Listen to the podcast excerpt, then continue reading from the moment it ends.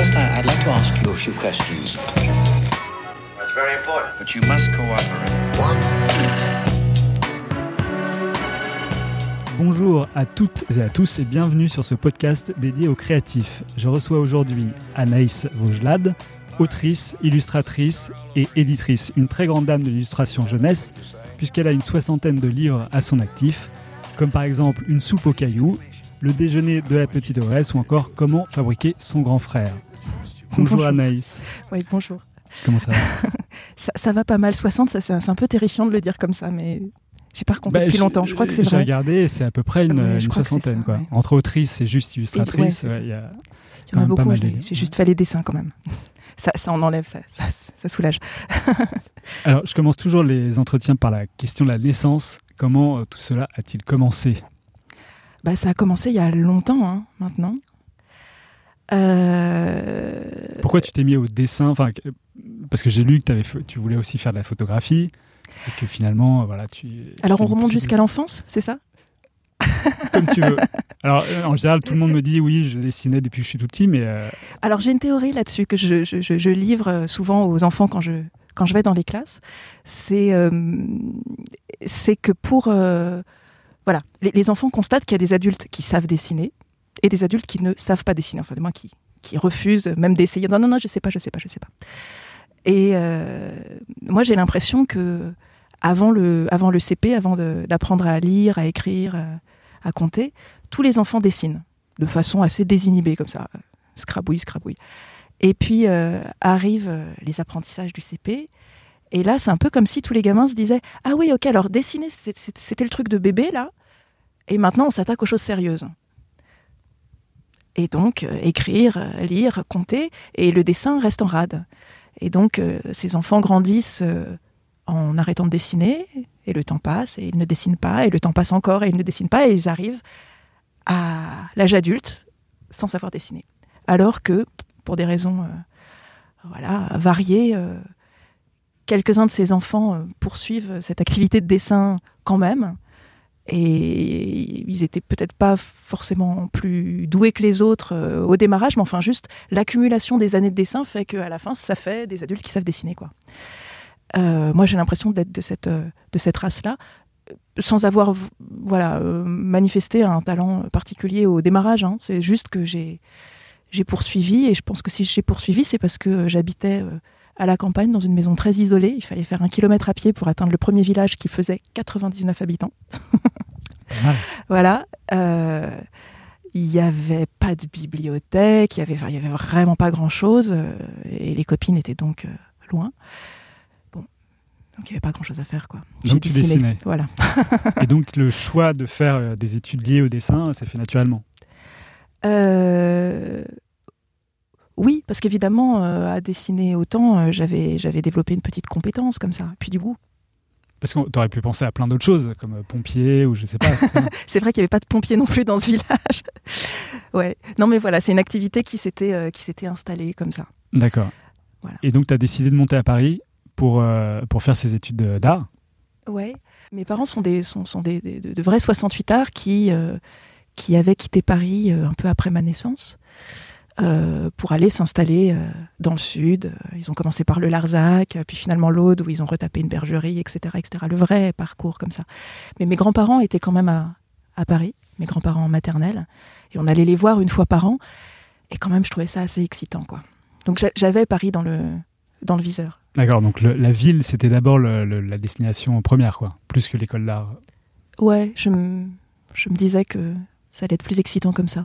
Plus que l'école d'art, oui. Après le bac, j'ai passé, euh, j'ai passé plusieurs concours. Euh, j'ai été prise dans, dans plusieurs écoles de beaux-arts, euh, à Angoulême, entre autres, donc ça, ça- j'avais un peu hésité. Mais comme j'ai aussi eu la mise à niveau d'Estienne à Paris, bah voilà, c'était Paris, ça gagnait, quoi. D'accord. Et à Paris, tu avais plusieurs écoles? À Paris, j'avais tenté, j'avais juste tenté Estienne. En fait, j'avais quand même un petit, et ça conditionne toute la suite. J'avais, j'avais un souci technique qui était que euh, mes parents n'étaient pas très disposés à me donner de l'argent pour faire des études. Voilà. Et donc j'avais envie de dessiner, mais j'étais très inquiète de savoir euh, comment j'allais euh, m'en sortir. Et donc, même si ma vraie envie, c'était c'était une chose très romantique hein, de, faire de, de faire de la peinture, aussi parce que j'étais très inculte. Et en gros, voilà, ma vision de l'histoire de l'art, après Picasso, je voyais pas trop ce qui se passait, quoi. Et déjà, Picasso, je trouvais ça un peu limite. C'était, voilà, j'étais très, euh, bah, très inculte. Et, euh, et donc, j'avais envie de faire de la peinture, faute d'autres euh, idées. Sauf que je me doutais bien que ça allait pas me, me, me faire vivre. Et donc, je voulais faire une école qui, une école un peu pratique comme ça. Donc, j'avais pas tenté euh, les beaux-arts de Paris. Les arts déco, ça me paraissait inatteignable. Et euh, je m'étais présentée pour cette mise à niveau d'Estienne en me disant, bah voilà, là, on dirait qu'il y a quand même des métiers, je vais quand même euh, m'assurer un genre de gagne-pain. Voilà. Et donc, je suis rentrée dans cette mise à niveau à Estienne. Et ça m'a pas plu du tout, du tout, du tout. Donc, j'ai arrêté d'y aller en janvier, si je me rappelle bien, en me disant que j'allais travailler toute seule dans, mon coin pour préparer quelque chose de, de plus excitant que les BTS qui se profilaient. Mais alors, qu'est-ce qui t'a pas plu à Estienne? Mais je crois que j'étais un peu. j'étais très énervée à cet âge. Euh, ce qui m'a pas plu, c'est que j'avais l'impression qu'on passait notre temps à, à, à préparer des. c'est-à-dire, On, on- on passait en revue plein de, plein de domaines. Euh, Il y avait un petit, une petite session, euh, je sais pas, design vêtements, design ceci, tout ça. Et en fait, on n'avait pas de temps pour euh, vraiment entrer dans ce qui nous était proposé. La seule chose qui comptait, c'était de faire des, rendus.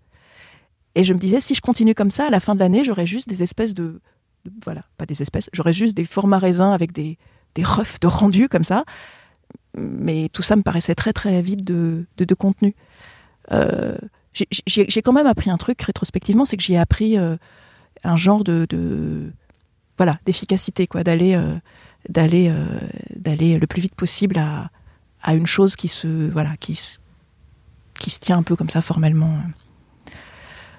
Euh, mais bon, c'était c'était trop loin de ce qui m'intéressait, donc j'ai j'ai décidé de m'y prendre autrement et donc de, de, janvier à bah, la fin de l'année au, concours des arts déco, je suis restée dans ma chambre de bonne à voilà c'était très naïf hein, mais euh, à essayer de, de, suivre une idée et de, de voir où ça me menait alors ça- Et alors, tu as passé ce concours des Arts Déco, Ouais, tu tu y es rentré. Je suis entrée, ouais. Je suis entrée, j'ai eu de la chance quand même. Euh, C'était la première année euh, où la première année de, de, de, de la direction de Richard Peduzzi et il avait décidé de donner un, un je sais pas comment dire, un nouveau, euh, une nouvelle inclinaison à cette école et c'est ce fameux concours euh, dont, Lionel Richerand, qui est rentré la même année que moi, euh, parle, c'est-à-dire que euh, alors que toutes les années précédentes c'était des trucs assez techniques où il fallait imaginer des volumes, etc. Là, cette année-là, le concours était complètement centré sur du, dessin et du dessin de nu. Et je crois que toutes les personnes, Rebecca d'Outremer, qui était aussi dans ce concours, et je, me souviens d'elle, elle était à une table pas loin. voilà, on a tous été marqués, je crois, par ce, concours, parce qu'on s'est retrouvés à 900 dans une espèce de grande salle comme ça. C'était assez spectaculaire la façon dont ça avait été mis en scène. Les, les tables des- des étudiants, enfin, des gens qui passaient le concours étaient mises en cercle au milieu d'une table vide. On ne savait pas du tout ce qui allait se passer. Et à l'heure dite, des gens en peignoir sont arrivés, ont grimpé sur les tables et ont tombé le peignoir. Et voilà, 900 personnes comme ça, avec des, des, des gens à poil qui, qui émergent de cette, de cette, voilà, de cette, cette, cette 900 têtes. C'était très spectaculaire, quoi, très impressionnant. Et personne ne s'y attendait. puisque personne ne s'y euh, Pas attendait. le concours habituel. Ouais. quoi. Et là, euh, franchement, c'était, pour moi, c'était un, un vrai coup de bol. D'ailleurs, je suis rentrée deuxième sur Ah le oui. classement parce que euh, avant, de, avant d'arriver à Paris, je m'étais retrouvée à l'internat. Et à l'internat, j'avais principalement dessiné mes copines à poil. Donc le dessin de nu, c'était un peu mon affaire, quoi. D'accord. Mais tu montes pas tous ces dessins euh, de, de nuit, de l'époque, et- etc. Est-ce Bah que non. non Non, je continue de beaucoup aimer ça. L'année dernière, je suis beaucoup allée euh, euh, dans un atelier qui s'appelle la Villa du Lavoir, où il y a plein de gens qui font de la BD, plein de gens vachement bien. Et, euh, et voilà, on a organisé des, des séances de, de dessin nu. Je continue de vraiment de- d'adorer ça, quoi. Dessiner des bonhommes à poil. Et alors, l'école euh, en tant que telle, t'as apporté ce que tu souhaitais au départ ou pas du tout? Pas du tout. non, mais je, je- je pense que j'étais. Mais à quoi tu t'attendais en fait? Ah, je- j'attendais beaucoup en fait. j'attendais vraiment, vraiment beaucoup. J'étais assez affamée. Et euh, bon, dans cette école, euh, en fait, l'avantage de cette école, il y a deux trucs bien dans cette école. C'est que c'est une école qui avait d'énormes moyens techniques. Euh, qui n'existaient pas ailleurs. Je suis, je, passée euh, rapidement aux Beaux-Arts de Paris par la suite. euh, voilà, leur labo photo, par exemple, c'était un peu affligeant. Quoi. Alors que les Arts déco, il y avait des moyens professionnels. Quoi, Donc ça, c'était pas mal. Et puis, et puis l'autre chose pas mal, c'est que le concours était tellement sélectif, c'est-à-dire tant qu'on était 900 euh, pour finalement, je crois que 60 personnes entraient, euh, et qui était complété par un petit, un petit contingent de gens qui arrivaient par équivalence. Enfin, voilà. Non, un peu plus que 60. Non, c'était 60, par- je sais plus. Enfin, bon, mais le chiffre était, était drastique Mhm. comme ça. Ce qui fait que, euh, bah, évidemment, quand on, quand on écrème tellement, c'est enfin, facile de, de- de- voilà, de repérer euh, des gens qui ont euh, peut-être pas déjà un travail, mais enfin une intensité. quoi. Après les 60 qui sont sortis de ce Ah, c'était concours, plus que, je crois que ouais, 60, c'était ceux qui arrivaient. Je sais plus les chiffres, mais c'était c'était très très peu par rapport à, par rapport à 900. ont quoi. pas eu- enfin, aucun n'a eu le même parcours. Quoi. Et aucun n'a eu le même parcours. Et, euh, et c'était que des gens un peu allumés quand même. Voilà. Ah oui. Donc des gens allumés et beaucoup de moyens techniques, ça c'est déjà pas mal. Mais ensuite, les, les profs, euh, bah, il y a un système de cooptation qui est, qui est, qui est, hum, voilà, qui est pas terrible. C'est-à-dire que euh, bah, être prof, être vraiment prof, ça prend du temps. Ça veut dire que c'est quand même très souvent des gens qui n'ont pas de carrière et pas de grosse expérience professionnelle à côté. Dans la majeure partie des cas, je dis pas tous, mais quand même. Voilà, et puis, euh, et puis au d'un moment, à qui est-ce qu'ils proposent euh, des postes de prof? Ben, Aux élèves avec qui ils sont bien entendus, donc qui étaient dans un genre de, je dirais, de docilité. Et euh, ça fait une chose comme ça assez ronronnante. Bon, et qui est assez déphasée, je crois, quand même, par rapport à ce qui se passe ouais. après.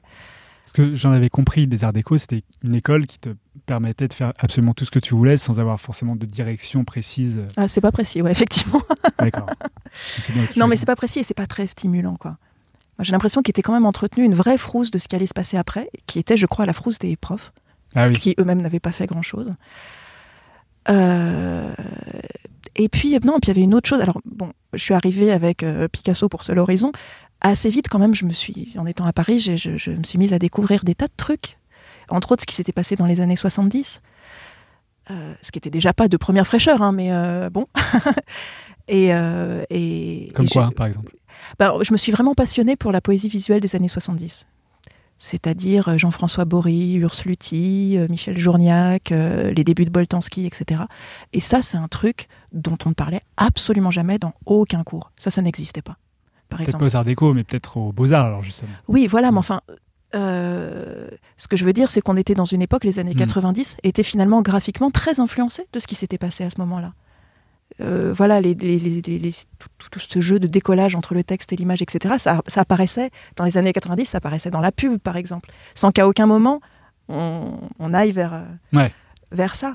Ou quand on voit quelques années plus tard euh, Lady Gaga qui reprend la robe en viande, enfin, ça, c'était, c'était comment elle s'appelle Yana Sterbach, je crois.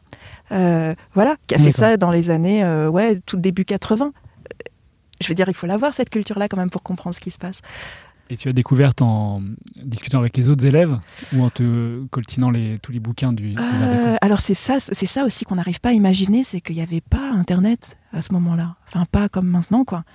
Donc, euh, c'est arrivé par petits bouts, et puis là, soudain, on a un nom qui vous, euh, je sais pas, je, on va, j'allais, j'allais, euh, je, traînais à Beaubourg, alors je voyais, euh, j'allais, j'allais écouter des trucs, des, des, des colloques, etc. Puis euh, un nom était cité, mais je savais même pas comment il s'orthographiait. Puis c'est impossible de lever la main. On est trop timide pour lever la main pour dire euh, Lutti, vous écrivez ça comment? Urs avec un H, etc. Donc après, pour retrouver ça dans une bibliothèque, c'est carrément de l'enquête, quoi. Mais euh, Alors que sur Google, maintenant, on tape trois lettres. Et puis voilà, on a- et ça arrive tout seul. et puis, euh, et puis dans quelle bibliothèque aller chercher? Moi, j'étais pas parisienne. J'ai mis un temps dingue à découvrir la bibliothèque de Beaubourg. Enfin, bon, Il y a voilà. pas de bibliothèque aux arts déco, par Il y exemple? en avait une, mais euh, Urs Luthi, euh, Ah oui, justement, ouais, d'accord. S'il y en avait un, il y avait une espèce de petit fascicule. Bon, mais Urs Luthi, c'est un exemple, juste parce que j'ai vraiment mis du temps à savoir comment Urs, ça pouvait s'écrire, mais Et alors, avec un U tout simplement. à partir de toutes ces références, tu t'es fait ton chemin sur Mm. vers quoi tu voulais aller? Ouais, donc, euh, donc je me suis rendu compte que ça allait pas tellement être la peinture. Et puis, dans l'idée de profiter au maximum de ce que cette école offrait, je me suis dit que la peinture, il y avait toujours moyen de continuer à peinturelurer chez moi. Euh, alors qu'un labo photo euh, aussi magnifique que celui qu'il y avait dans cette école, ça. Voilà. Donc, je me suis inscrite en photo. Et c'est de là qu'est démarré ton goût pour la photo, alors Euh, J'en avais fait déjà dès les premières années, ça m'avait euh, ça m'avait intéressé, voilà. Et donc c'est en photo que j'ai passé ce diplôme, mais voilà, c'était un diplôme euh, très euh, tourné vers, euh, ça ressemblait beaucoup à des choses d'art contemporain. euh. Maintenant, je- je- ça me fait ça me fait sourire parce que c'était euh, comment dire, j'avais pas encore tout vu, donc il y a- voilà. On, on- on voit d'où ça vient, sauf que je ne connaissais pas bien d'où ça venait. Mais c'est des, des trucs qui pourraient faire penser à des, à des Annette Messager des années 80 ou des choses comme ça, quoi. Et du coup, comment tu as tracé ton chemin vers l'édition? Et ben ça s'est fait parallèlement en fait. Donc j'avais toujours ce problème de gagner des sous. Et donc la première année, ma première année à Paris était une année assez euh, épuisante parce que en parallèle de voilà de dessiner toute ma première et ma deuxième année, je, gratouillais du fric partout où je pouvais. Donc c'était euh, c'était beaucoup de babysitting. euh, puis je m'étais inscrite dans un dans un dans, un truc de de cours. Alors comme j'avais pas de, de, compétences académiques, je donnais des des cours à des à des bachoteurs. Donc je donnais des cours d'histoire géo, des cours de français, euh, en étant très très mal payé. Puis comme c'était souvent des gens qui voulaient repasser le bac et qui avaient des grosses lacunes, euh, je pouvais pas juste appliquer le programme. Je, reprenais mes cours de première euh, pour essayer de. Enfin c'était c'était vraiment beaucoup de travail et c'était évidemment très très mal payé. Et euh, et donc ça c'était en première année des Arts Déco, deuxième année à Paris. Euh, J'ai eu un amoureux graphiste qui s'appelle Guillaume Desroux. Enfin, il sortait de l'école cette année-là, lui, et qui m'a dit euh, la phrase la plus. euh, je sais pas où il allait. Je sais pas avec euh, où est-ce qu'il allait chercher cette maturité, quoi. Ça m'impressionne encore quand, j'y repense. Il m'a dit en gros, enfin pas en gros, il m'a dit exactement ça. tu, vas pas y arriver. Tu vas pas y arriver euh, si tu dépenses autant d'énergie pour gagner euh, si peu. Euh, tu vas pas faire d'études, tu vas pas, tu vas pas pouvoir il faut que tu te débrouilles pour gagner plus d'argent en y passant moins de temps ou en faisant quelque chose qui t'intéresse. Alors moi j'avais à ce moment-là quelque chose comme 17 ans et demi. Excuse-moi, mais je sais rien faire, mec. Je, voilà. Il m'a dit, bah, quand même, tu, dessines. Je dis, bah oui, mais enfin, t'as remarqué, on est nombreux à dessiner. Oui, tu dessines et puis tu aimes bien raconter des histoires. Alors même si tes dessins, c'est pas les mieux du monde, il y a une chose qui est certaine, c'est que euh, ce que toi tu dessines, personne d'autre ne va pouvoir le dessiner à ta place. Et ça, c'est une, une chose que tous les dessinateurs euh, réalisent assez vite, c'est que euh, le style, ça arrive, euh, ça arrive malgré soi, quoi. Ça arrive euh, juste parce qu'on le fait, on le fait d'une certaine manière. Et voilà, cette manière-là, c'est la sienne et personne d'autre ne peut l'imiter. Donc c'est personnel au contraire de babysiter ou donner des cours d'histoire géo, où on est toujours dans quelque chose qui reste assez impersonnel. Euh, et comme c'est impersonnel, ben, tout le monde peut le faire avec quasi la même qualité. Et, donc, c'est pas des métiers valorisés. Quoi. Donc, on gagne moins d'argent en faisant babysitter. J'ai vendu des sacs à main aussi. Enfin, ça paraît très bête et très évident, mais, mais euh, j'y avais pas pensé comme ça. Donc, il m'a dit, vas-y, fais quelque chose avec ton dessin. À court terme, ça devrait te rapporter plus d'argent que... euh, voilà. Donc la première chose que j'ai faite, c'est euh, aller à Montmartre, là. Sauf que j'avais rien compris. J'avais pas compris que c'était chasse gardée, qu'il fallait. Tu veux dire au milieu des Ouais, peintres euh, exactement. J'y suis allée. Ouais. J'y suis allée. J'étais pétrifiée de timidité. Euh, j'avais l'impression qu'on me regardait bizarre. Et en fait, j'ai appris après, que c'était euh, qu'on s'installait pas comme ça, quoi, que ça se faisait pas. Donc on me regardait effectivement bizarre. Et tu vendais le- des portraits comme. J'ai euh, rien vendu du ou- tout parce qu'une première Ah, personne s'est arrêtée. J'ai fait le dessin, mais le plus moche, le plus vraiment le plus coincé, le plus moche que, que, que- que je n'ai j'ai jamais fait de ma vie, je crois. Et j'avais tellement honte que j'ai roulé le papier, je l'ai donné à- au monsieur, qui était un monsieur asiatique. Euh, il a voulu commencer à sortir des sous. J'ai dit non, non. J'ai remballé mes affaires et je suis partie en courant et en pleurant, en me disant c'est pas possible, j'y arriverai jamais. Ça, c'était ma première idée. La deuxième, c'était que euh, j'avais quand même souvenir de d'avoir lu euh, beaucoup les livres de l'école des loisirs et d'autres, mais enfin surtout les livres de l'école des loisirs parce que là-bas, là dans ma campagne, ma mère était instite et voilà, comme la plupart des instits qui ont commencé dans les années 70 et qui se sont voilà souciés de, de- de renouveler euh, voilà, des nouvelles idées qu'on pouvait avoir sur l'éducation, elle avait évidemment repéré l'école des loisirs. Donc elle achetait des bouquins pour sa classe, et les bouquins de sa classe passaient à la maison, et donc j'avais beaucoup lu ça. C'était, ça m'était très très familier. Et euh, je me suis dit, bah voilà, euh, des dessins là, des petits dessins, des petites histoires faciles. Je vais, je vais aller voir par là. Alors il y a eu deux choses qui ont fait que je me suis adressée à l'école des loisirs. La première, c'était que il y avait Agnès de Sarthe. Alors Agnès de Sarthe, maintenant on dit waouh, grande écrivaine. C'était pas encore euh, le cas à l'époque parce qu'elle elle était encore euh, toute jeune. Elle avait fait des traductions pour l'école des loisirs et elle venait de leur coincer un petit texte qui avait été illustré par euh, Marjolaine Caron. Et donc je la connaissais parce qu'elle avait euh, épousé mon cousin. Ah. voilà. Et on s'entendait très bien. Et elle m'a dit bah voilà, je te- je t'en écris une et puis tu fais les dessins et puis euh, on y va. Ce qu'on a fait. Euh, et elle a donné son l'ensemble à Arthur Epschmidt, qui a dit parfait le texte. Alors euh, donc je vais le je vais le confier à Claude Boujon. Ça, j'avais entendu. Et euh, moi je connaissais pas Claude Boujon. Je me dis mais pourquoi lui? C'est nul. Ouais. Mais- Moi c'était mieux. Et du coup, tu n'avais pas la, la possibilité de dire non, mais moi, je veux faire des dessins Ou euh, Arthur Upshit n'était même pas au courant que Ah il a vu mes dessins, mais Ah il, oui. les a, il les a grave pas calculés comme dirait mon fils. Il les- voilà. Et Agnès m'a dit, bah voilà, désolé, ça n'a pas marché. C'est Claude Boujon qui va illustrer ça. Mais euh, voilà, voilà le nom, voilà le numéro de téléphone, voilà l'adresse, euh, retourne-y par toi-même. quoi.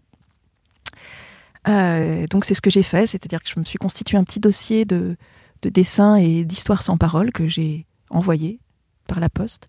C'est Guillaume Letouze, qui était maquettiste à l'époque, qui a, qui a ouvert l'enveloppe, euh, qui les a présentés à Arthur, qui aurait dit, paraît-il, c'est très très jeune, mais enfin il y a du talent. Et donc Guillaume Letouze m'a confié l'illustration d'un mouche de Sophie Scherer. Sophie Scherer, euh, qui donc j'ai fait ça très fastidieusement. C'était pas terrible, ça s'appelait Ne me raconte plus d'histoire, maman. Et Sophie Scherer m'en a voulu pendant des années jusqu'à ce qu'on se rende compte parce que j'étais euh, celle qui avait bousillé son livre. C'est ce qu'elle t'a dit, vraiment? Ouais, c'est ce qu'elle m'a dit vraiment. Ah oui. Je pensais que c'était une imagination. euh, non, non, non. part, Quand mais- on s'est rencontrés, elle me l'a, elle me l'a avoué qu'elle m'avait, qu'elle m'avait maudite pendant, pendant un certain temps. Voilà. Et donc, suite à ce livre. euh. Non, Oh non, moi j'avalais tout. Ouais, Moi j'étais. euh, et puis c'était- elle, me- elle m'a dit ça plus tard.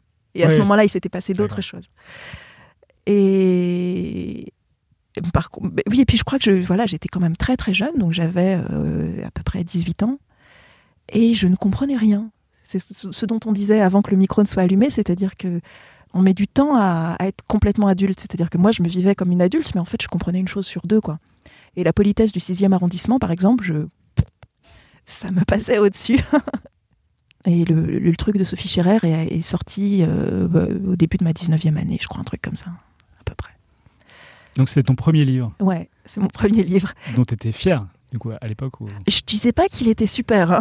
Ah bon Non, non, non. Moi, mon idée, je, te le rappelle, c'était de, c'était de trouver un moyen de subsistance. Ah oui. J'étais prête à tout pour, euh, pour ça. Et à côté, j'allais continuer à faire de la photo et, et j'allais être une, une grande artiste internationale. Plutôt du côté de l'art contemporain, quoi. D'accord. Et p- voilà, et ça, j'étais prête à faire exactement ce qu'on me demandait. Voilà. Donc Guillaume Letouze, euh, à la réception de ce premier livre, m'a dit alors, euh, on, on va pas t'en recommander d'autres, parce que vois-tu, on préfère euh, laisser ce genre de, de petites choses de commande à, à nos auteurs maison. Donc euh, tant pis, merci. Donc traduction, tu ne seras pas une autrice maison. Oui, sauf que moi, c'est pas ça que j'ai compris. J'ai compris, ah, vous voulez donc des auteurs maison? Pas de problème, j'arrive avec un album. Voilà. Et Bah, ce qui semble être du forcing était en fait de la de l'ingénuité, quoi. Je ne comprenais pas complètement ce qu'on me disait.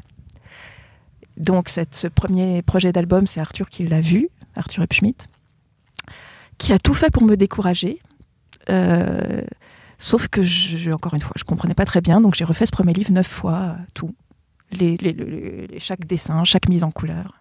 C'était son bisutage à lui pour savoir si tu étais vraiment faite pour le métier. De toute façon, il a un espèce de, de système de bisutage, de principe. C'est vraiment pas un, c'est vraiment pas un gentil. Ah oui, non. voilà, ça c'est dit. Euh, De toute façon, je crois qu'il est plus à la tête de. de non, non, il a, de- il, a, il a pris la, il a pris sa retraite euh, il y a, bah, il y a presque un an maintenant. Mais ça faisait déjà très très longtemps qu'il, euh, qu'il déléguait, euh, qu'il déléguait beaucoup. C'est-à-dire qu'il y a une partie du catalogue, euh, Moi, moi, je suis donc éditrice maintenant. Oui. Euh, je sais pas, dans le catalogue des albums, il doit y avoir à peu près 30 euh, livres qui sortent par an, dont une dizaine qui sont des réimpressions, des rééditions et des, et des achats de droits. Et puis une vingtaine de nouveautés, alors nouveautés d'auteurs euh, historiques, et puis voilà. Et sur ces 30 albums, moi, je m'occupe à peu près d'une dizaine de, d'une dizaine de titres, donc un petit tiers. Ça, ça fait déjà pas mal d'années. Et c'est donc Christelle Renaud euh, qui a été son assistante, euh, son assistante très efficace pendant oui, une dizaine d'années aussi, je crois, qui, qui a repris les, les 20 autres titres à peu près, hein, je- D'accord. à la louche. Ok. Voilà. On va reparler de ton travail d'éditrice. Mais on va quand même parler avant de ton travail d'illustratrice. Euh, Est-ce qu'il y a un auteur, fondateur, qui t'a vraiment euh, inspiré au moment où tu as commencé à faire tous ces livres, etc. Ou... Alors, tu parlais tout à l'heure de tous ces artistes des années 70, mais il y en a peut-être un qui ressurgit plus que d'autres. Alors les artistes des années 70 dont je parlais, c'était plutôt du côté euh, Art Artiste, ouais. dans les, les, les, les- les livres pour enfants. euh, oui, il y avait- il y avait beaucoup de gens il y avait, oui, que j'avais beaucoup, beaucoup aimé. Il y avait, il y avait, il y avait Maurice Sendak, il y avait les livres de Philippe Dumas. Euh, il y avait aussi un livre de Gerda Müller que je mettais très haut, qui était Marlaguette. Euh, il y avait. euh, Qu'est- Qu'est-ce que dans Marlaguette, vraiment, est-ce que tu saurais identifier ce qui t'a plu vraiment dans ce livre? Avec le recul maintenant, aujourd'hui, puisque Je crois vraiment que c'est cette. Moi, je, je, je, je, fais pas, je fais pas tellement cette distinction de texte, enfin, d'un côté le texte, de l'autre côté l'image. C'est vraiment, euh, je suis très attachée à ce qui se dégage de, de l'ensemble, et c'est pour ça que j'ai plus ma place à l'école des loisirs que qu'ailleurs. Et euh, je crois, je crois pas dire de bêtises, je crois que c'est le, le premier livre de Gerda Müller. Et euh, je sais pas bien comment le dire, mais il y a quelque chose de très, euh, de très ingénu. Elle, euh, elle fait pas de style, quoi. Elle y va aussi, voilà, avec son bagage artistique qui était tout petit, je crois, à cette époque-là. Elle était très très jeune. Elle avait, elle avait une toute petite vingtaine d'années, voilà. Elle y va comme elle peut, mais en étant totalement euh, dévouée à l'histoire qu'elle raconte, quoi. Et cette, euh, cette, euh, cette façon de pas être du côté de l'image, du côté du style, du côté de la prouesse graphique et d'être euh, le plus. Le, je sais- je- je- c'est une chose difficile à dire, mais je pense que tous les dessinateurs euh, voilà, le, le, le sentent, ça. Si, si on est complètement à ce qu'on raconte ou si on est en train de, voilà, de faire son, son, son numéro de, de virtuose ou de provocation ou d'attitude ou de. Voilà. Ça, c'est très fort, je trouve, sur ce livre-là. Euh, c'est un peu à quoi je m'attache, mais c'est difficile à définir. D'accord. Alors, L'autre chose Oui, que ouais. j'étais partie pour dire tout à l'heure, et puis on a bifurqué, c'était que euh, dans ce qui m'a amené à, à, à l'école des loisirs, il y avait, euh, il y avait la présence, euh, enfin le fait qu'Agnès avait déjà mis un pied dans la porte, ça c'est sûr. Et l'autre chose que j'ai réalisé plus tard, c'est que en, en rencontrant Arthur Schmidt, encore des bruits de travaux derrière, c'est que euh, en fait lui, il avait une, une énorme collection euh, d'art des années 70 et que euh, voilà Jean-François Boris c'était son, son meilleur pote voilà. Alors ça je l'ai appris après mais j'ai l'impression que j'avais tellement lu avec attention ces livres de l'école des loisirs quand j'étais petite que ça avait vraiment fait mon œil euh, que ça m'avait amené bizarrement à comprendre euh, voilà à percuter euh, en regardant euh, des machins de voilà de Boltanski jeune etc en les comprenant très vite. Et je pense parce que j'avais voilà. hmm, et, et tout ça était comme euh, mis en circulation et donc j'ai eu l'impression de voilà que le travail avec euh, avec lui, même s'il était euh, voilà revêche et plutôt décourageant, c'est ça sa technique. Euh, je comprenais quoi. J'avais l'impression de, de voilà de comprendre, de comprendre ce qu'on dans quel sens il fallait travailler quoi. Il fallait travailler hein, mais tout ça n'est pas qu'une coïncidence. Quoi. non, c'est pas une coïncidence. Je pense que c'est voilà. Ma- mon peu de culture s'est fait comme ça, quoi. D'accord. Alors, on peut pas euh, parler de tous tes livres en détail, même si euh, j'aimerais bien, mais euh, est-ce qu'il y en a un qui te, sur lequel tu portes un regard peut-être plus tendre que d'autres? La tendresse, c'est pas mon fort. hein. Tendre ou, euh, ou avec, le, enfin, avec lequel tu as eu plaisir, à- sur lequel tu as eu plaisir à travailler? Euh, Ou alors, Je peux dire que je suis, Quel- je suis assez, je suis assez contente de comment fabriquer son grand frère, le, pas le tout à fait dernier, mais avant-dernier, je crois, maintenant. ouais, Euh, parce que, parce que j'ai j'ai complètement renouvelé euh, toutes mes manières de faire. euh, voilà. Et pendant deux ans, j'ai vraiment travaillé euh, pendant deux ans, petit morceau par, euh, par petit morceau, comme ça, en n'étant pas du tout sûr que ça allait, euh, que ça allait prendre à un moment. c'était une expérience. Ouais, ouais. Et, euh, et Et alors, tu dis que tu as changé ta manière de faire, mais alors, t'es passé de quelle manière à quelle manière? Est-ce que ma, ma, manière précédente, c'était tout à l'énergie. C'est-à-dire que je rumine mon histoire. euh, voilà, je rumine mon histoire pendant très, très, très, très, très longtemps, sans, sans prendre de notes, sans, sans faire de croquis, etc. C'est vraiment comme une rumination. Je prends pas de notes et je, et pose pas de croquis parce que, parce que ça me décourage. Parce que forcément, si on, si on s'y met trop tôt, ben, les croquis qu'on sort et les notes qu'on prend sont pas terribles. Et de voir sur le papier un truc pas terrible, euh, comme je suis quand même assez euh, orgueilleuse et impatiente, euh, je ah, c'est nul, je laisse tomber. Donc ça me ralentit encore. Donc je note rien, mais je rumine. Et enfin, c'est comme ça que je faisais avant. Donc je ruminais, ruminais, ruminais. Et à un moment, tout était assez en place euh, dans ma tête. Et là, j'y allais et je travaillais assez vite. Euh, voilà quoi, tout d'un coup. Et très intensément. Sauf que dans ma vie de maintenant, euh, avec mes activités euh, d'éditrice, de maman, tout ça, ça marche plus. Je peux plus, je peux plus comme ça m'isoler. Alors il y a les vacances scolaires et les grands-mères qui prennent le garçon, mais c'est pas tout à fait assez long. Euh, voilà. Et donc j'ai fait. Il y, a- il y a eu deux livres que je, je juge un peu ratés parce que j'ai essayé de, qui sont Te voilà et Le Chevalier et la forêt. Ah bon? C'est pas que je les déteste, hein, mais je les trouve un peu ratés, quoi. Ils sont pas aussi. Pourquoi tant ils ont eu un, un certain succès euh, Alors, au niveau euh, vente, je sais pas, mais en, en tout cas au niveau critique, euh, ce genre de choses? Oui, ça reste du subjectif, mais je, je vois tout ce qu'ils ne sont pas et qu'ils auraient pu être, quoi. Ah oui, En tout cas. Ouais. Euh, et je sais que, je, que c'est, ça qui a manqué, c'est que j'ai essayé de les faire à l'énergie alors qu'elle n'était pas là l'énergie. Donc, je me suis mise à penser à, à chercher une idée qui, un- enfin, un projet de livre qui justifierait d'être fait de manière fragmentée. Voilà. d'accord. Euh, tu as fabriqué ton livre un peu comme tu dis fabriquer un grand frère. ouais. Ouais. Enfin, je. ouais, ouais, bah oui, il y a le mot fabriqué dedans. Euh, Mais donc, tu prenais des notes et ensuite, petit à petit, tu construisais. Alors, je suis arrivée, euh, j'ai quand même, j'avais quand même un, un- je savais d'où je partais, et je savais où j'arrivais. Alors, donc c'est un livre. Le sous-titre, c'est un livre d'anatomie et de bricolage. Et l'idée, c'est que Zouza, qui est un personnage que j'ai utilisé souvent, euh, a une petite sœur qu'on a rencontrée dans ses aventures précédentes. Et que la petite sœur, ça l'amuse pas du tout parce qu'on peut rien faire avec une petite sœur. Elle sait, elle sait, elle sait rien faire à part baver sur les jouets. Elle sait pas jouer au ballon. Donc Zouza décide de se fabriquer un grand frère. Et, euh, et elle s'y met avec euh, avec ce qu'elle a sous la main. Et bon, comme d'habitude, elle a son son son, son, son, ami, son acolyte, qui le crocodile, qui sert un peu d'interface entre elle et le monde, on va dire.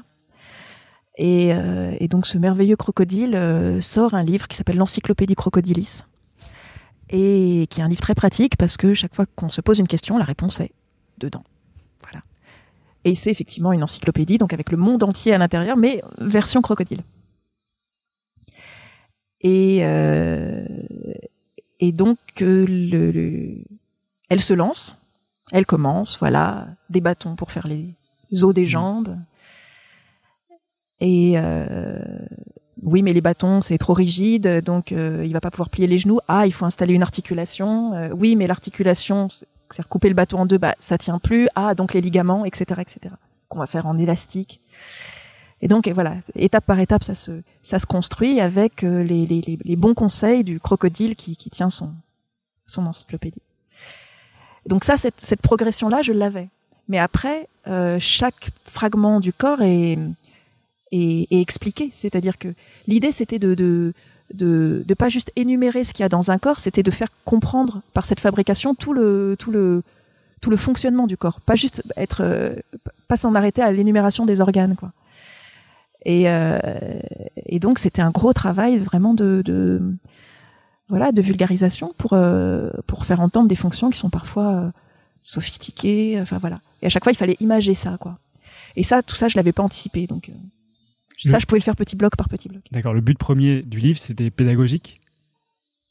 Euh, Parce que tes autres livres, on peut pas dire qu'ils le soient particulièrement. Non, oui, c'est sûr que celui-là est, est à la fois une histoire, parce que il y a un suspense, y arrivera-t-elle? Euh, Le et- vrai suspense est de savoir si elle, euh, elle va arriver à le faire vivre. Et tous les lecteurs pensent que non. Bah, après, on est quand même dans un, un univers assez fantasmagorique. Euh, Donc là, on a un peu spoilé, quoi.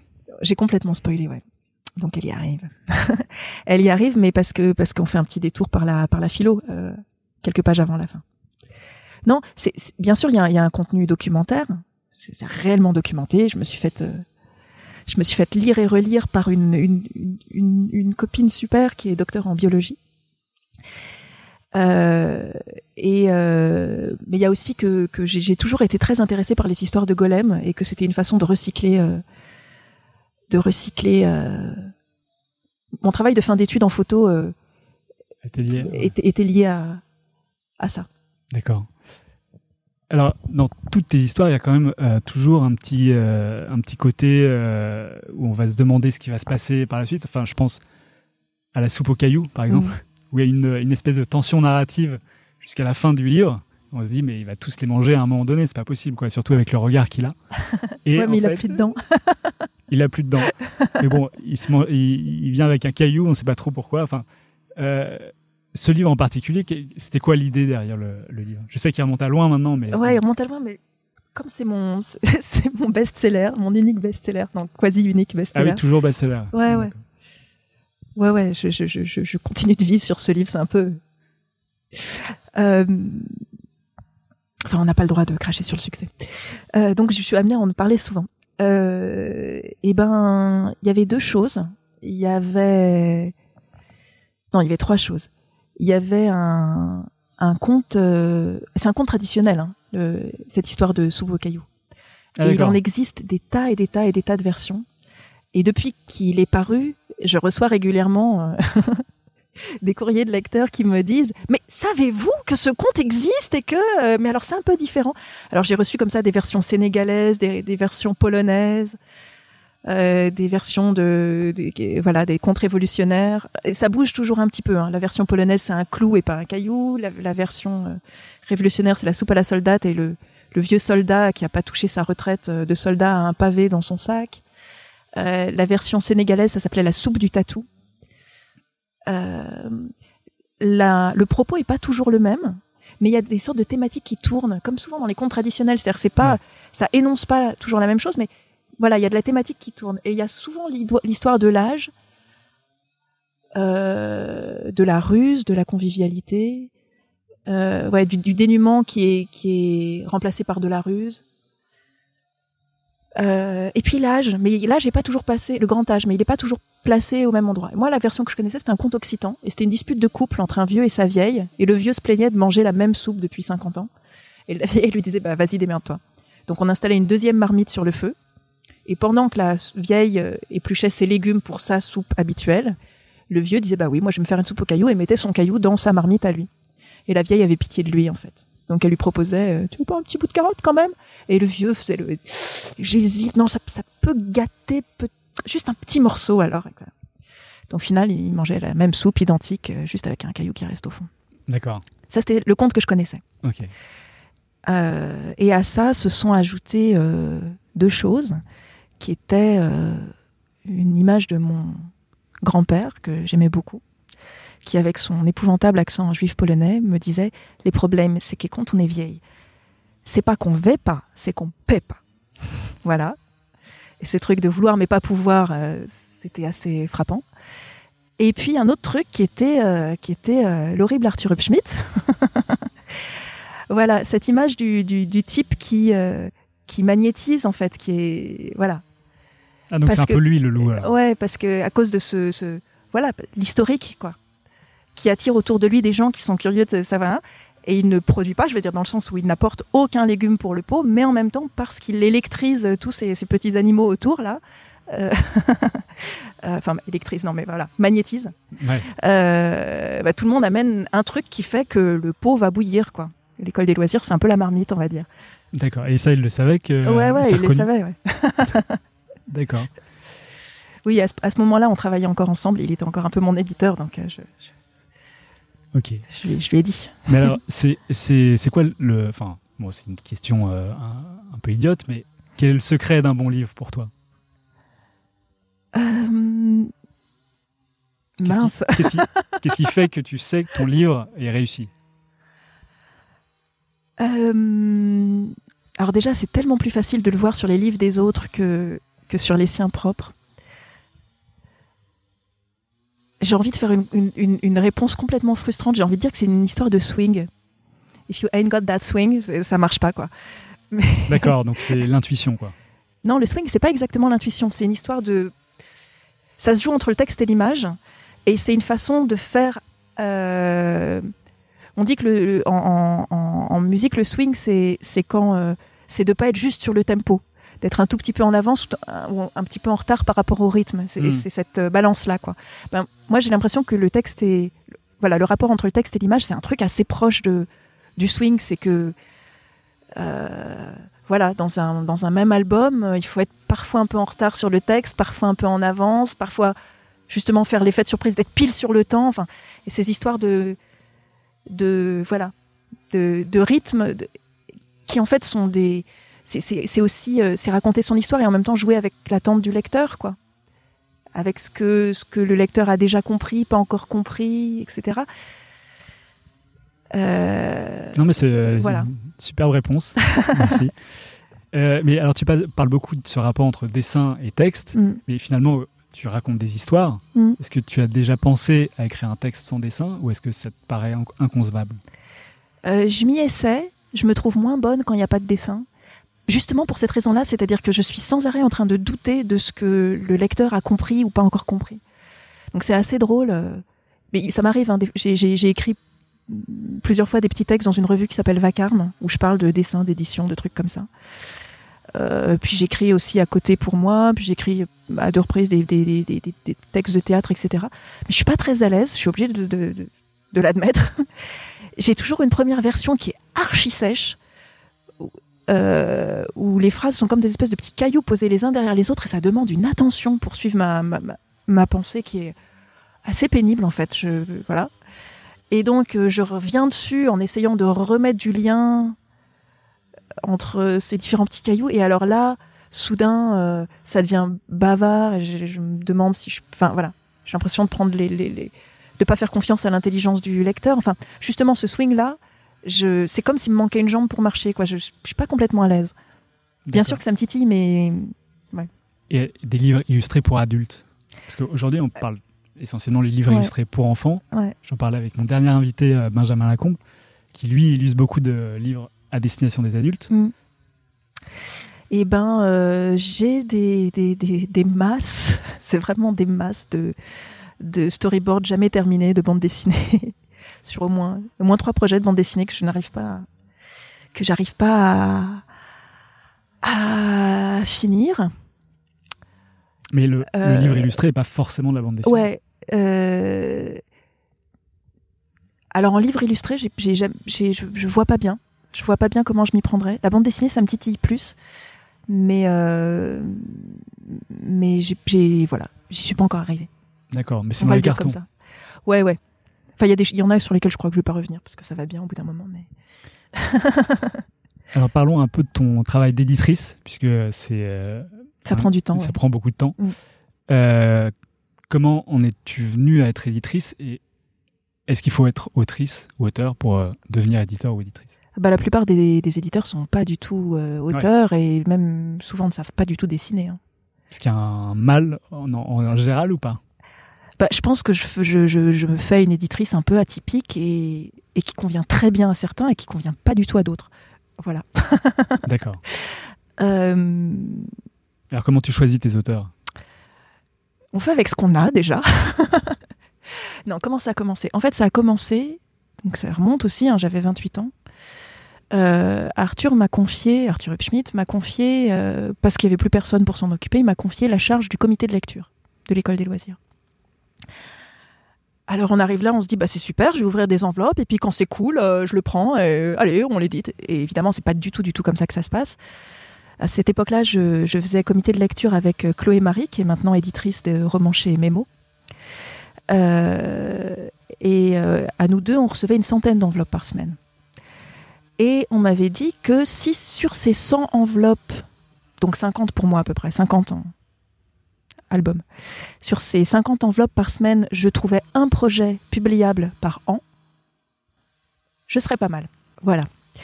Bon, moi j'arrivais à une moyenne de 2, donc je m'estimais vraiment très forte.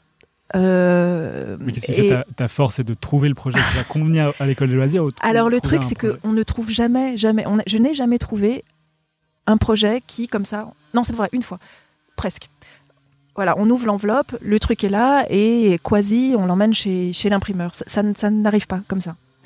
J'imagine. C'est-à-dire que euh, dans ces enveloppes, déjà, quand je dis 50, en fait, il n'y a pas 50 livres, il y a vraiment tout et n'importe quoi. Ça va de.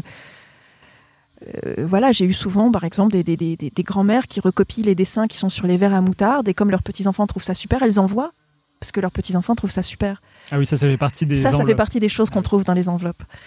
Il y a aussi, euh, il y a aussi euh, tous les gens qui sortent d'école d'art et qui se sont absolument euh, d'école d'illustration qui ne sont pas du tout euh, renseignés sur ce que publie l'école des loisirs comme éditeur euh, spécifique, Hmm. enfin ni les autres d'ailleurs j'imagine, et qui envoient euh, tout leur travail. Alors moi j'étais un peu bleue parce que j'ai un dessin qui reste assez limité, et je voyais des gens qui avaient une virtuosité que moi je n'aurais jamais, donc j'aurais bien aimé, mais euh, mais juste à tirer dans toutes les directions et, et on avait peine à avoir un auteur quoi. Il y avait ça manquait de de, de contenu, bah, de l'affirmation de du Voilà. trait.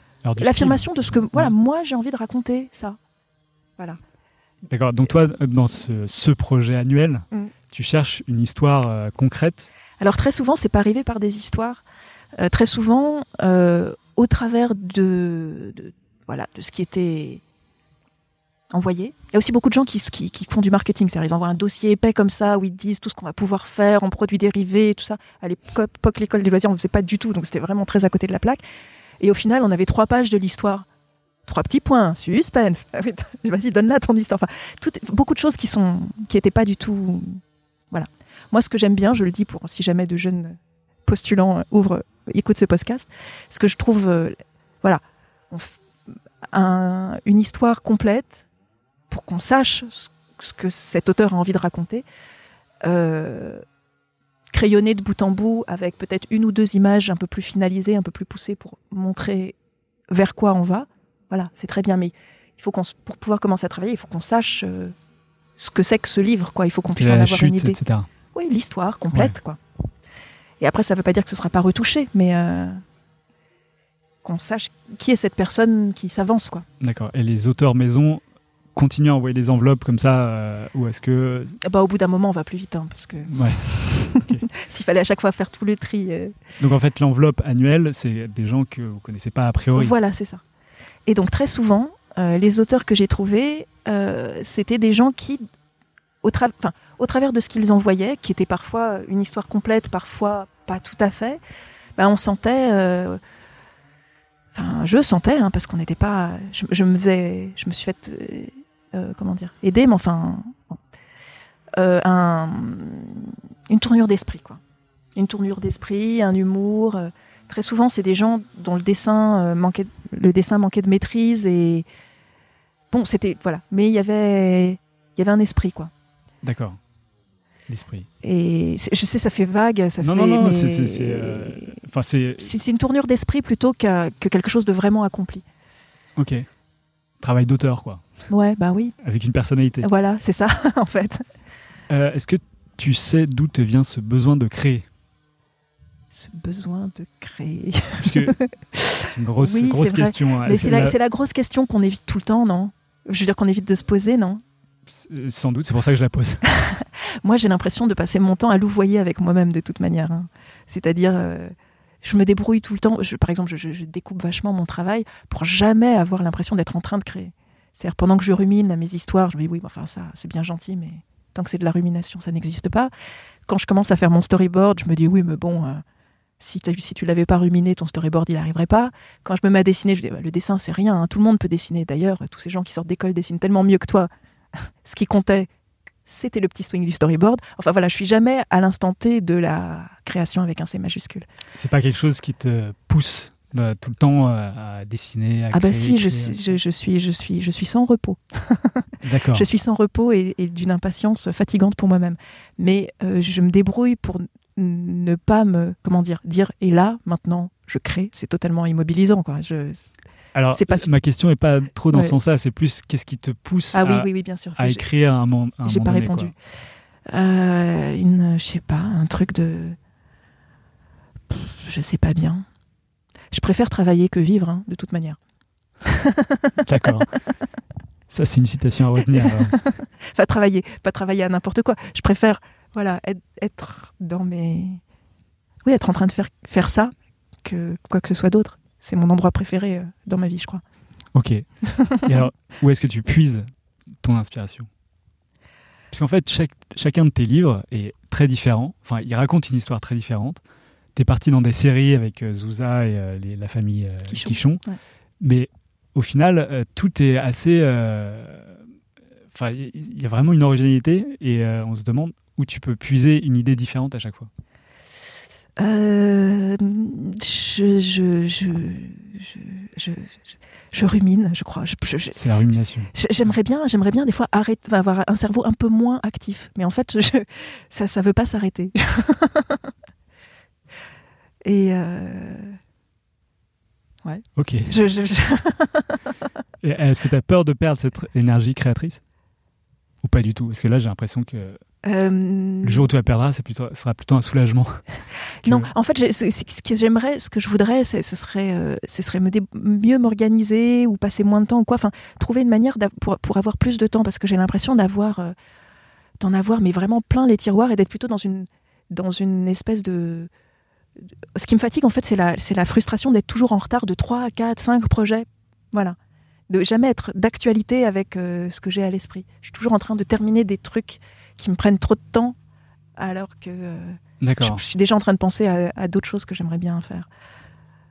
Tu n'es pas dans la, la, la pleine conscience, Euh, non, comme on non, dit aujourd'hui. si, c'est vraiment ça. Ouais, il faudrait que je travaille ça. Je, je sais pas comment faire. Euh, Est-ce que tu as un objectif ultime, un, un truc qui te ferait dire un jour que tu as accompli ce que tu voulais faire de ta vie? Passer mon permis de conduire. Ça, c'est possible aujourd'hui, si tu veux. Ouais, mais ça me tient en échec. D'accord. Il n'y a rien d'autre? Non, mais j'exagère, mais. Non, mais des fois, si, quand, quand je retourne, euh, quand je, quand un livre, quand je viens de terminer un livre, je suis toujours, euh, je l'aime pas, je suis toujours fâchée contre lui pour plein de raisons. Et puis le temps passe et euh, et puis je le reconsidère et je me dis, eh, mais non, c'était pas mal en fait. Voilà. Il faut quelques années avant. Mais je crois que c'est jamais, euh, c'est jamais devant le livre ultime. Enfin, d'ailleurs, ils sont pas ultimes. Non, mais voilà. Et puis j'aime bien en avoir. J'aime bien, j'aime bien qu'il soit là, comme ça, derrière moi. Je sais pas, c'est un petit, un petit réconfort comme ça. D'accord. Qui, que le- la bibliothèque grandisse. Quoi. Ouais, ouais. Et alors, on parlait de succès tout à l'heure à propos de la soupe aux cailloux. Mm. Euh, moi, je te parle de réussite. C'est quoi la réussite pour toi? Je me suis jamais posé la question. Moi, j'ai l'impression que pour revenir, euh, j'ai j'ai l'impression que pour revenir à être à cheval entre cette question-là et la question d'avant sur la créativité, j'ai l'impression que, euh, que faire des livres, c'est comme un, un- c'est comme un, merveilleux moyen de rangement de, de, cette espèce de gloobie que, que, je me trimballe dans le cerveau, quoi. Voilà. Euh, voilà. Et j'ai l'impression qu'il y a des idées euh, dont j'ai réussi à faire un livre, parfois même deux, trois livres, voilà, ou des, enfin, des idées. Non, c'était justement pas des idées, des ruminations ou des, voilà. Et une fois que c'est rangé dans des livres, voilà, ça y est, c'est c'est derrière et on peut passer à, à autre chose. Donc voilà, juste si j'arrive à, euh, continuer à, à- à mener ma petite affaire en, voilà, en me débarrassant d'un certain nombre de choses, en en faisant, voilà, en, je sais pas, Non, mais je comprends. voilà. Enfin, tout à fait. Euh, ce, sera, ce sera ma réussite. Je, je, je me place pas, euh, comment dire, je suis pas une immense dessinatrice. Je, je vois vraiment mes, mes, mes, T'en parles beaucoup de ça. Est-ce que c'est limite, frustrant ouais, parce que de temps en temps, je me dis quand même, euh, quand même, ça fait longtemps que tu es dans la place, tu pourrais bosser un peu plus. Et puis, il y a des gens il y a des illustrateurs qui font ça, quoi, qui se coltinent des, des- des nouveaux sujets, qui se disent, et maintenant, je, j'ai toujours la flemme. Enfin, je suis trop impatiente. euh, je préfère contourner les, les difficultés. Enfin, oui, contourner les difficultés, en fait. Je sais toujours pas dessiner une ville et une forêt, quoi. Et pourtant, tu t'es attaqué à la forêt, euh, dans le chevalier de la forêt, justement. Oui, mais en dessinant cette forêt, je l'ai dessinée euh, à partir de. J'ai une plante. J'ai une... j'ai euh, j'ai euh, j'ai une, une plante complètement envahissante dans mon dans mon bureau, une une monsterosa là. Avec ses- ses- voilà, je n'ai dessiné qu'elle en fait. D'accord. Mais pour en revenir justement au dessin, to- toi, ce que tu as envie, c'est de raconter des histoires plus que de faire un dessin hyper réaliste. Enfin, d'ailleurs, je sais pas si l'hyper-réalisme. Non, non, c'est pas l'hyper-réalisme, mais c'est que je, je sais que je. euh, là, dans, je, je suis en train de terminer des livres, euh, des, des- des nouveaux, des, des nouveaux livres de la famille Quichon. On peut pas dire épisodes puisqu'ils sont tous séparés les uns des autres. Euh, J'ai dessiné un supermarché, mais quel accomplissement quoi Alors qu'il est, il est, euh, il est minimal. hein. On voit trois caisses en premier plan et les rayons derrière. Mais waouh En perspective. voilà. bon, et je me dis quand même, en faisant ça, bon, ça va, elle, elle- elle tient ma page. Je le trouve même plutôt. euh, je m'en- suis débrouillée de ce dessin, mais je me dis quand même, quoi. Maintenant, c'est un enfant qui m'a fait remarquer que j'avais 27 ans de métier, euh, que ça me coûte autant de faire trois caisses et deux rayons, quand même. Enfin, voilà. Je me dis que peut-être avec, euh, avec une plus grande, une plus grande liberté de dessin, j'irai vers d'autres histoires aussi. Je sais pas. Et la pratique du nu dont tu parlais, et que tu, visiblement tu pratiques encore, c'est quand même une façon de se perfectionner en dessin. Oui, mais que en bonhomme. Et d'ailleurs, en fait, euh, si je m'écoutais, je ne dessinerais que des bonhommes. Il n'y a que les bonhommes, en fait, qui m'intéressent vraiment, vraiment, vraiment. Un peu les objets. Il y a un livre, j'étais assez contente de ce livre qui est épuisé maintenant, qui s'appelle Papa, Maman, Bébé, où je n'ai décidé que des objets. À chaque fois, c'est trois objets. Ah oui, je Voilà, me souviens. ouais. ouais, voilà. Euh, ça, j'avais pris beaucoup de plaisir à faire ce, un espèce de croquis d'observation comme ça, à essayer d'être complètement en- un truc presque à la Michaud, quoi, être en, en, je sais pas, en télépathie avec l'objet qui était posé face à moi. Mais tu les as personnalisés, ces objets. Enfin, ils s'appellent tous maman euh, quelque chose, Oui, papa quelque chose. oui, euh, bébé oui, quelque mais, mais en même temps, j'ai pas rajouté des yeux, des mains et tout ça. C'était vraiment Oui. euh, juste, j'essayais de. Ça, ça fait un peu, euh, ça fait un peu allumé de le dire comme ça, mais je, je- vraiment, je me concentrais sur l'objet à 300%. Quoi. Je me mettais dedans pour le dessiner. En- voilà. En fait, tu essaies de faire ressortir l'empathie que tu as pour cet objet. voilà, c'est ça. Mais ça, m'a- mais je sais pas. En fait, mon, mon- mon angle mort, c'est les, c'est, c'est tout, ce- tout ce qu'on ne peut pas tenir avec un contour, c'est-à-dire les, les espaces, quoi, les paysages, les espaces. Ça me, Ah, qui sont pas encerclés dans voilà, une forme. que je peux pas tenir dans une forme. Ça, ça me fait perdre tous mes moyens. Alors, on arrive à la fin de ce podcast. Et ma dernière question, c'est est-ce qu'il y a un, un objet culturel, enfin, pas forcément un objet d'ailleurs, mais euh, qui t'a marqué ces derniers temps? Un livre, film, expo ou- À cause d'un, ami euh, écrivain, Damien Mal- Ma- Malige, j'ai, relu euh, Sous le soleil de Satan en ayant toutes les images du film de Piala qui me, qui me venaient comme ça au cerveau. Je suis toujours pas sûre d'avoir euh, tout compris, mais ça effleure des. Enfin, plus, ça ne fait plus qu'effleurer, mais ça me. Voilà. Ça m'a fait beaucoup d'effet, cette lecture. Et à côté de ça, je suis en train de me fader tout Foster Wallace. Euh, Alors, euh, Foster Wallace, euh, qui a écrit. alors, euh, il a écrit euh, Brève rencontre avec des hommes hideux, c'est, le, c'est, c'est celui par lequel j'ai, j'ai commencé. Euh, bref, voilà, mais je, je- Surtout des livres, quoi. ouais, je suis pendant, pendant une période, j'allais beaucoup, beaucoup, beaucoup voir, voir du, du- du théâtre contemporain et, et avec l'impression que il y avait un, un truc qui se jouait là. J'aime beaucoup ça, le théâtre. Je, dans le fond, euh, ma manière de, de- de mettre en scène, euh, de mettre en scène mes livres, c'est vachement plus proche du théâtre euh, que, que du cinéma, quoi. C'est, Surtout que dans le théâtre, il y a moins de décors. bah, il y a moins de décors, ouais, et il y a des bonhommes très présents. Hmm, voilà. Voilà, donc à un moment, j'allais, j'allais voir beaucoup, beaucoup, beaucoup de trucs. Et puis, moins maintenant. Et je compense par un, un vrai retour à la lecture. ouais. D'accord. Bah écoute, Anaïs, merci infiniment d'être venue sur ce podcast. Un grand plaisir. Et euh, alors, je sais pas si tu as des œuvres en cours. Bah oui, De des quichons, dessin. là. Je Des rajoute des quichons, ouais, à, la, à, la, à la- à la série. D'accord. Bah, et tu sais quand est-ce qu'ils vont sortir? Oui, oui, euh, ils sortent en. Alors, il y en a. En fait, j'en ai, j'en ai fait cinq d'un coup, en me disant voilà, tant que je suis dedans, je- Et puis, ça, les sorties vont être étalées, évidemment. Euh, en me disant que, voilà, comme si, comme si les, sorties sont étalées, ça veut dire que j'aurai des livres d'avance et que je vais peut-être pouvoir retourner à mes projets de bande dessinée entre temps. et donc là, ceux qui sortent, c'est euh, Sacha Quichon et euh, Pierre-Émilien Quichon, qu'on aura appelé Mimi euh, dans cette histoire-là. D'accord, mais euh, euh, tes, tes- livres, si on regarde les sorties, euh, de, ton dernier livre date de euh, euh, 2016, je crois. Alors, c'est à l'école des loisirs, oui, celui-là, euh, le Comment fabriquer son grand frère, est, dormi, Ouais. est sorti, est dormi. Qu'est-ce que c'est que ce lapsus? C'est sorti en, en 2016. Euh, Entre-temps, euh, j'ai fait un livre que je j'aime pas à 100%, euh, qui est une, euh, une réinterprétation très très libre des Malheurs de Sophie que j'ai fait pour Didier Jeunesse. C'est un, livre accompagné d'un disque et puis on n'a pas, il n'y a, pas eu moyen de, travailler ensemble alors que je m'imaginais que ça allait être un projet vraiment collectif et bon, tout ça est un peu, un peu décevant, mais mais euh, mais quand même euh, revisiter euh, ce truc que j'ai lu, euh, ça fait, je crois que c'est ma première ma première lecture quoi, à 6 ans ou 7 ans.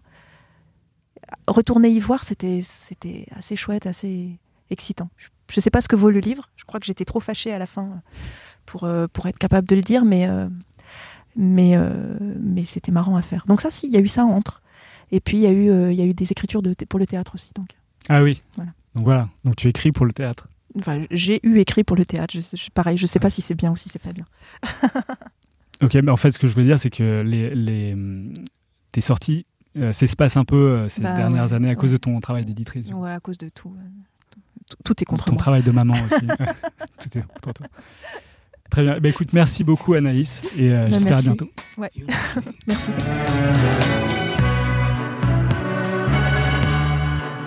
Voilà, c'est fini pour aujourd'hui. Si vous êtes arrivé jusque-là, c'est que l'épisode vous a sans doute plu. Alors n'hésitez pas à le partager, en parler, le commenter ou m'envoyer un mail sur alex.moonpalace.fr, ce qui m'aidera à poursuivre ces entretiens.